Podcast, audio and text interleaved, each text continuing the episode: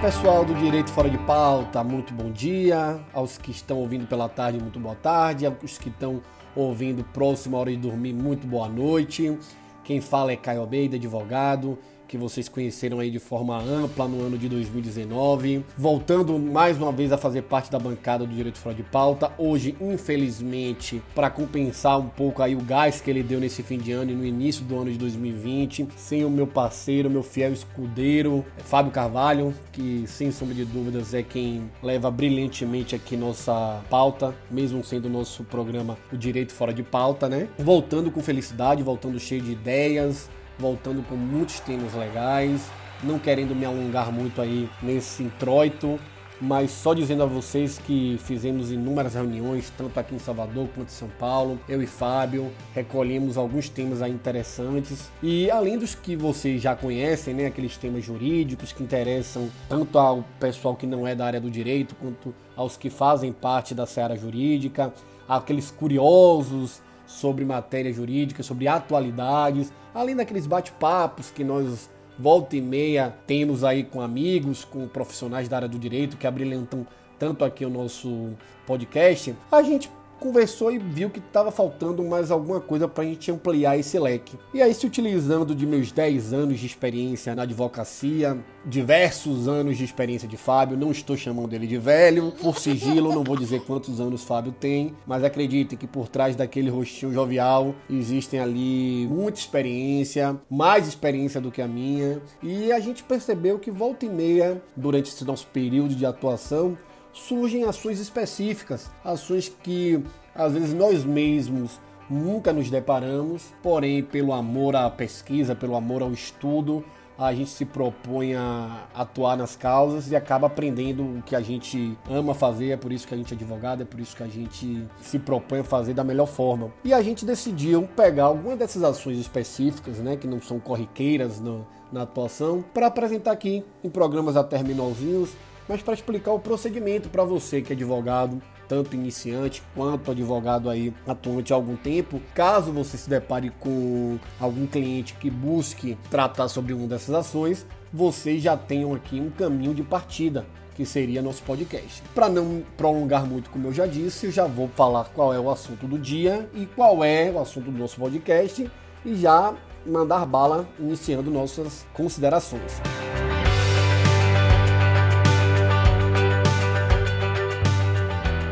Hoje nós vamos falar da alteração de registro civil. Isso mesmo, aquela alteração de nome. Hoje em dia, essa alteração de nome que é buscada aí por diversas pessoas, por diversos motivos, e a gente vai tentar tratar aqui rapidamente do procedimento, dos motivos, dos requisitos, para facilitar para você, advogado, ou até mesmo você que tem interesse em trocar de nome, saber como é que é feito essa alteração. Inicialmente, eu vou tentar fazer de tudo para usar uma linguagem simples, sem rebuscamento, como a gente sempre tenta fazer aqui no Direito Fora de Pauta, para facilitar o trabalho daquele que está nos ouvindo, tá bom? Às vezes não é possível, porque existem termos que estão presentes na lei que a gente não tem como alterar. É difícil, às vezes, até encontrar sinônimos, né? Porém, a gente vai fazer de tudo para que fique em uma linguagem fácil e tranquila para vocês. A alteração de registro civil, gente, muita gente acha que você só pode trocar o nome caso haja algum tipo de erro ou caso você tem interesse, porém não, são diversas as possibilidades. Para iniciar, eu queria falar para vocês que existem três tipos de alteração. Existe primeiramente aquela o que a gente chama de retificação do registro civil, né, que é aquele sentido genérico, que é quando você vai corrigir alguma informação ou algum dado constante no assento de quando você foi feito, quando você foi averbar lá o registro de seu nome. E isso aí pressupõe que existe, que existe um erro você chegou até o cartório, apresentou o um nome e por algum equívoco o, o tabelião dispôs lá uma letra errada, uma fonética errada. E essa retificação de registro civil não tem nada a ver com a nossa segunda possibilidade. Lembra que a gente falou de três possibilidades? Pronto, a primeira é a retificação, a segunda é a restauração de assento de registro civil, que é quando, em alguns casos, existe, por exemplo, a inundação ou incêndio do cartório, ou então houve a destruição daquele livro registrário, né, que chama, porque são livros muito antigos. Então, nesse caso, o que você vai fazer, você não vai retificar você no caso aí vai restaurar aquele assento e aí você precisa tratar com o pessoal do cartório para que aquele assento seja refeito. Abro parênteses nesse ponto para diferenciar essa restauração de assento de registro civil, dizer que não tem nada a ver com a restauração do registro civil tardio, que é aquela hipótese que a demanda né, demonstra que não houve em momento nenhum a lavratura de qualquer registro do nome daquela pessoa. Recapitulando bem rapidamente, nós vamos ter a retificação, que é quando tem um erro, nós vamos ter a restauração de assento do registro civil, que não se confunde com a restauração com o registro civil tardio, que é quando não houve sequer o registro civil, e por último, que mais nos interessa, que é a alteração do registro civil relacionada ao estado da pessoa, que nesse caso aí não é retificação, e sim alteração, que é quando a própria pessoa, o interessado, deseja modificar o seu gênero, o nome, ou somente seu nome, e isso pode hoje ser feito. Inclusive, aí já vamos aqui adentrar em uma questão bem interessante. Isso pode ser feito, inclusive, sem judicialização, sem se precisar entrar na justiça através dos cartórios. E em alguns casos é possível hoje, inclusive, realizar essa alteração sem a manifestação do Ministério Público. Novidade aí dos últimos anos, interessantíssima, que a gente tem que tratar aqui com calma. Pois continuando, nós já vimos aí a diferença, né, da retificação, da restauração, da alteração e vamos partir para o procedimento.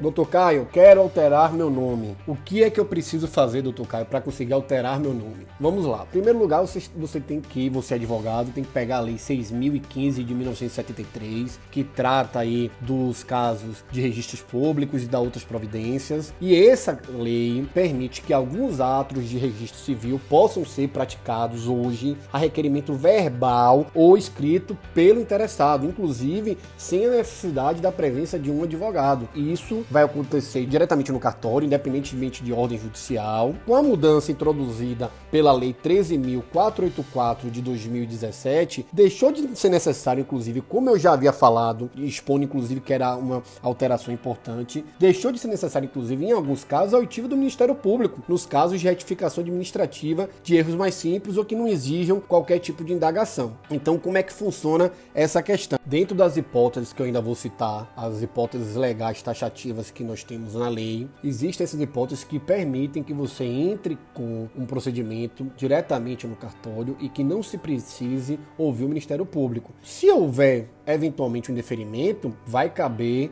o inconformismo pela parte interessada, em que ele vai, no caso, ela vai, ele vai entrar com a petição juntamente ao, ao cartório, que vai remeter os autos lá para o juiz corregedor permanente, que decidirá, nesse caso aí, ouvindo sim o Ministério Público, se aquela indagação administrativa ainda, nada judicial, vamos repetir, tem ou não procedência. Mas vamos continuar com as hipóteses. Quando é, Caio, que eu não preciso entrar na justiça? Quando é que eu consigo realizar essa alteração diretamente, até com requerimento verbal, ou pelo menos manuscrito pelo interessado, diretamente no cartório sem a oitiva da testemunha. Nesse caso, nós temos cinco possibilidades. E eu quero frisar uma coisa: em pesquisas, para a gente poder fazer esse episódio, é impressionante como isso cai em concurso. Existem várias bancas examinadoras que adoram, né?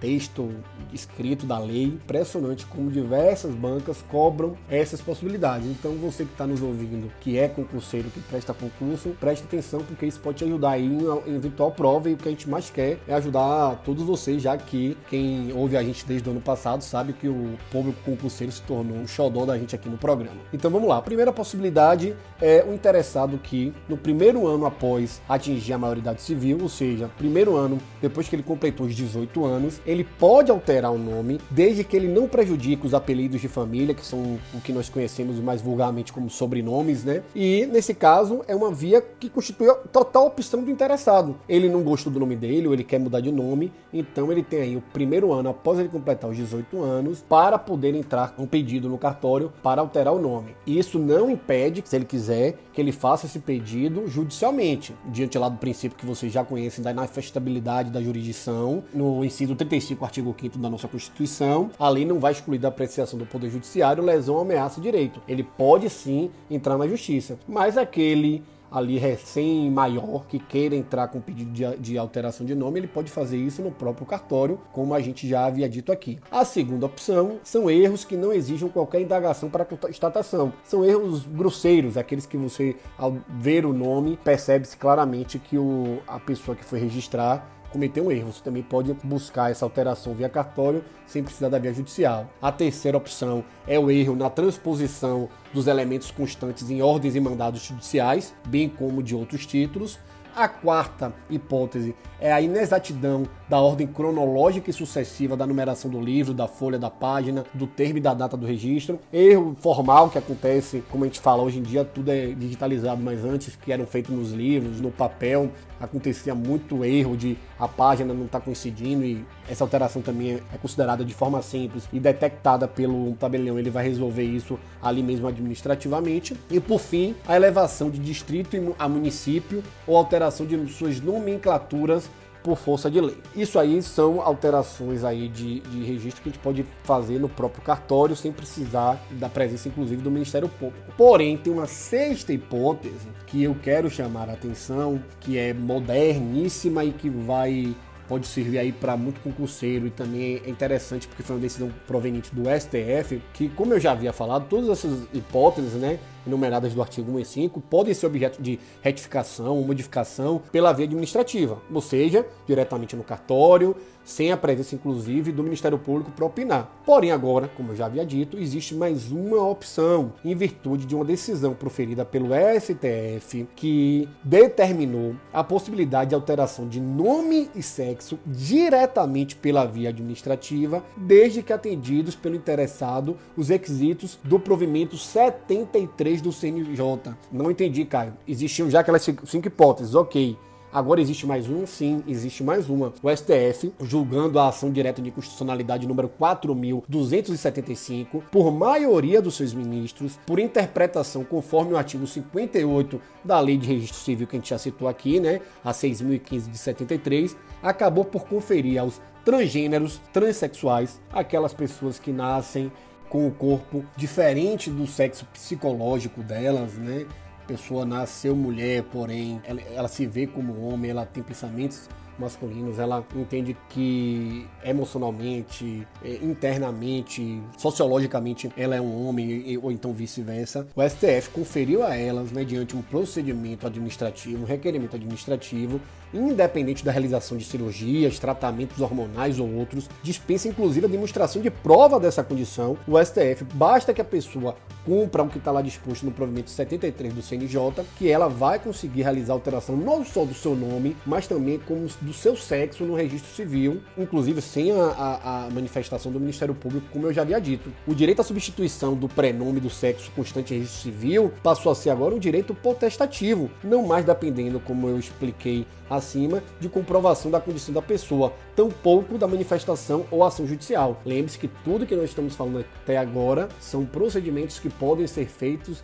extrajudicialmente, sem a presença do juiz, ou seja, nos cartórios de registros, tá bom? Agora existem casos que não, que a lei deixa lá taxativo, que é necessário você entrar com uma demanda judicial. Só para explicar a vocês, a ideia desse, desse episódio, a ideia do tema desse episódio, inclusive, foi de uma cliente, partiu né, de um caso que eu peguei há uns três anos atrás de uma cliente minha, que eu não vou citar nomes por questão de sigilo, que ela era reconhecida no meio dela, profissional, social, por um nome diverso do que ela possuía na sua carteira de identidade. E ela me procurou, eu nunca tinha me deparado com uma ação parecida, buscando uma forma dela alterar o nome dela. E eu, como apaixonado pelos estudos que sou, pedi para ela um tempo para eu estudar o caso, estudei, vi que era um, como é que funcionava o procedimento judicial, vi aonde eu iria distribuir a ação, e eu achei interessante, porque inclusive Depois dela, eu só tive mais um processo assim. Eu achei interessante trazer para vocês, porque eu imagino que muita gente que está ouvindo aqui também nunca presenciou, nunca se deparou com a situação dessa. Então, esse caso de minha, de minha cliente é um dos casos em que é necessário você entrar com um processo para fazer a alteração do nome. Esse processo tem que ser distribuído, em regra, no foro de domicílio da pessoa interessada ou no foro do local onde ele se acha né, registrado o nome dela, de preferência no cartório de registro civil de sua cidade. No caso, é, aqui em Salvador, a gente tem um, um, uma vara, na verdade, não é nem cartório, uma vara de registro civil. Aqui em Salvador, a gente tem essa vara de registro civil e e é lá que você distribui a ação para alteração de nome. Vamos passar então quais são, Caio, as hipóteses em que eu, em que eu tenho que entrar na justiça para poder conseguir alterar o nome. Primeira hipótese, questões de filiação, né, de paternidade, você que descobriu que seu pai não era o mesmo, tinha que trocar sobrenome, enfim. A segunda questão é a verbação do patronímico de companheiro pela mulher. A terceira hipótese, alteração de nome em razão de fundada coação ameaça decorrente de colaboração e apuração de crime. Você que foi testemunha, que testemunhou aí para um crime que aconteceu e está sendo coagido, está sendo ameaçado, e aí você participa daqueles programas de proteção testemunha, você pode requerer a alteração do seu nome para poder quem estiver te perseguindo não, não encontrar. Espero que isso nunca aconteça. A quarta é a verbação de nome de família do padrasto ou da madrasta pelo enteado que acontece, né?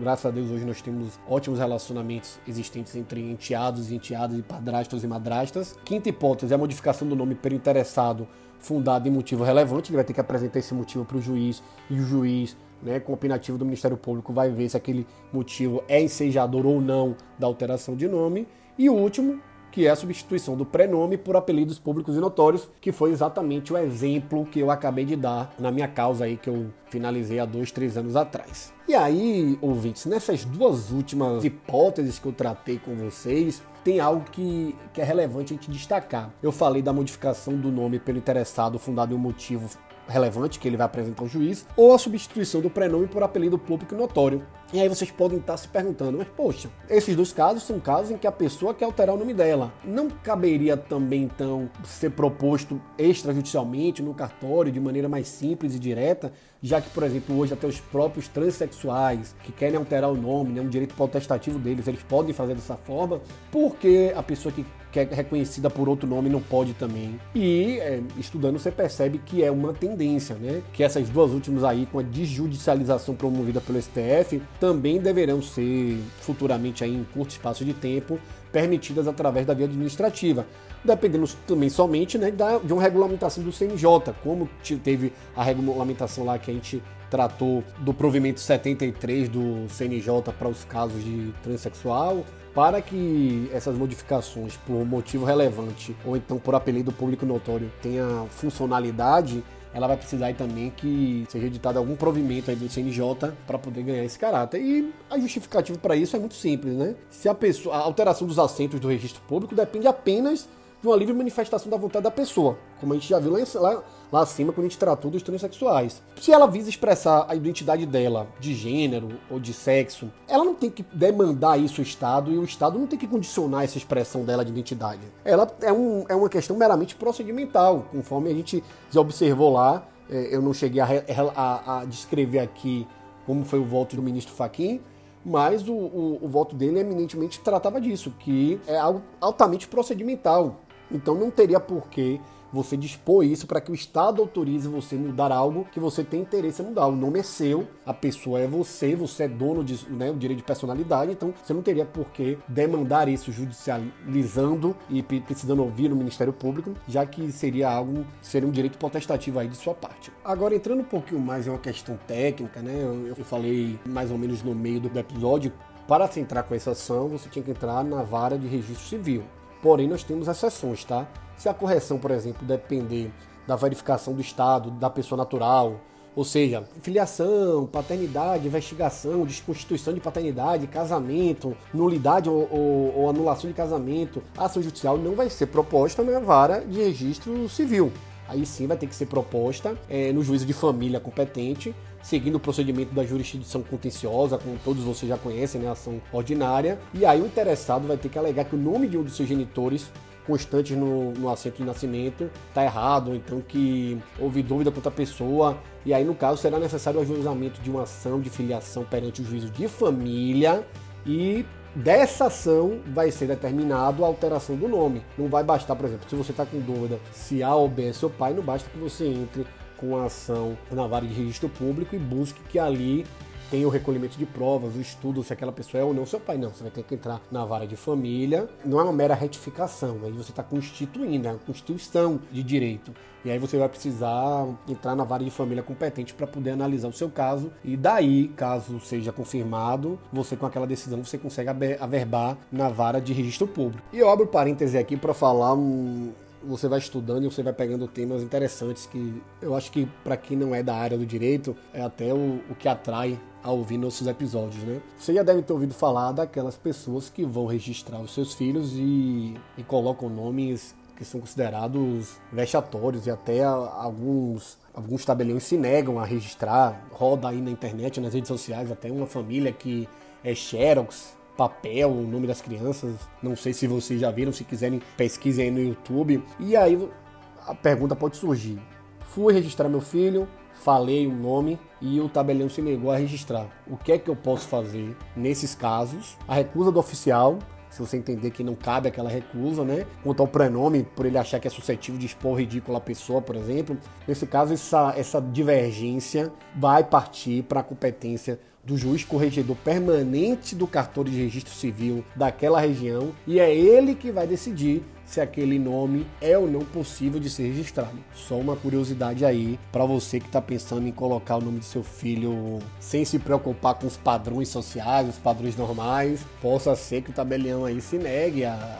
registrar aquele nome e você vai ter que recorrer aí à competência do juiz corregedor para analisar esse caso. E já nos encaminhando aí para o final de nosso episódio, uma coisa importante tratar para vocês. A gente sabe que hoje uma das fontes do direito são os princípios, eles estão aí presentes em todos os assuntos ligados ao direito, e a gente tem que destacar que os registros públicos, eles são regidos pelos princípios da anterioridade, continuidade e veracidade, dentre outros tantos que não, não vem ao caso falar agora. Mas por que, que eu quero falar isso? Por exemplo, você tem sua identidade, sua certidão de nascimento, e você tem, por exemplo, uma certidão de casamento. Você percebe que a sua certidão de casamento está diferente, seu nome está diferente, digamos que seu nome é Amélia. Na certidão de nascimento está Amélia com dois L's. E na certidão de casamento está Amélia com L só. E aí você tem um erro. Pelo princípio da anterioridade, continuidade e veracidade, deverá valer aquele primeiro registro, ou seja, o seu nome correto tem que ser o que estava presente na sua identidade, na sua certidão de nascimento e não na sua certidão de casamento. Existem, uma, existem raras exceções quando tiver uma justificada necessidade que você pode deixar prevalecer o registro que foi feito depois, que foi feito por último. Porém, a regra é que sempre se observe e se respeite o primeiro registro feito. Então, na dúvida, o que vale vai ser o seu primeiro registro feito, que no caso da gente é a certidão de nascimento. Então, o nome que tiver presente ali na certidão de nascimento vai ser o nome que vai ter que valer para todos os outros documentos. E como eu falei, essas ações todas que são judiciais vão sim ter o opinativo do Ministério Público na ação que eu, que eu, participei, como eu falei, há dois, três anos atrás, de alteração do nome para alteração para um nome público notório. Tiveram duas audiências. É necessário você, você levar testemunha, é necessário você levar qualquer tipo de documento que prove, no caso, no meu exemplo, né, que aquela pessoa era reconhecida por outro nome. Nessa audiência, além da juíza, fica também presente o Ministério Público. Ambos fazem, fazem perguntas tanto para a pessoa que quer alterar o nome como para as testemunhas que são chamadas, como qualquer testemunha, de preferência testemunhas que não sejam consideradas amigas, que não participem do seio interno da família. Isso é muito difícil, porque é, um ponto importante nessas questões é que você consiga provar que dentro de casa você também é reconhecido por aquele nome, mas ao mesmo tempo você não pode levar ninguém que tenham amizade, porque poderá estar ali mentindo para você. Então acaba que, mas enfim, na, na, no meu caso, o Ministério Público aceitou, viu como, como informante, como informativo no caso, e, e tudo se resolveu. E aí você me pergunta, pronto, Caio, entrei com a ação, consegui na alteração, o que é que eu faço? Aí você vai pegar aquela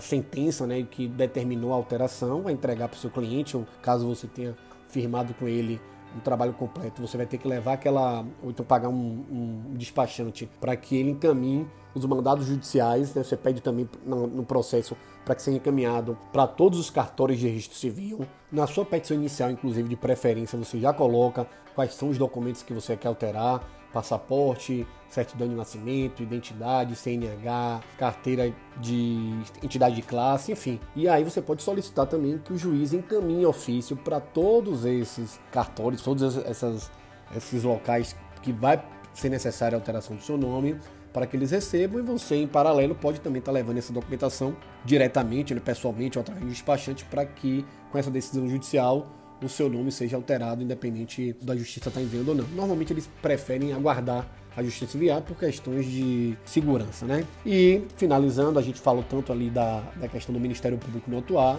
Todo mundo sabe que nos casos em que o Ministério Público for atuar, ele tem que atuar em todo o processo, observando aí os princípios da legalidade, publicidade, segurança jurídica, eficácia dos atos jurídicos, dignidade da pessoa humana, dentre outros, e fazer com que aquele pedido de alteração não esteja ligado a uma atitude eivada de má, de má fé. Não à toa, quando você for distribuir a sua petição, caso seja judicial, de pedido de alteração de nome, é sempre importante você juntar à sua petição inicial, inclusive, certidões negativas de débitos da Justiça do Trabalho, da Justiça Civil, certidões negativas criminais, para você demonstrar que aquela alteração de nome realmente está sendo intentada em busca de um benefício, de uma regularização pessoal sua e não para tentar se esquivar de algum tipo de dívida, de algum tipo de, de processo.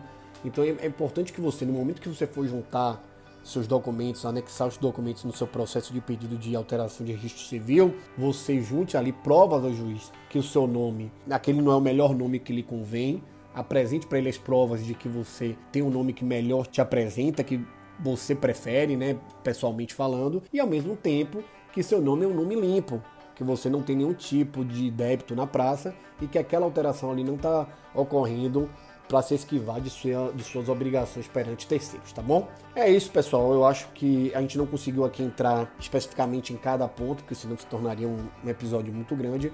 Mas caso vocês tenham dúvidas vocês sabem que vocês podem mandar lá pro nosso Instagram, arroba Direito Fora de Pauta. Esse ano a gente tá com cara nova, mudamos o nosso layout, ficou mais, mais atrativo, ficou mais bonito. Continue seguindo a gente lá no Twitter, no Instagram, no YouTube, no Spotify, no Deezer, no Apple Podcasts. Espero que vocês tenham gostado.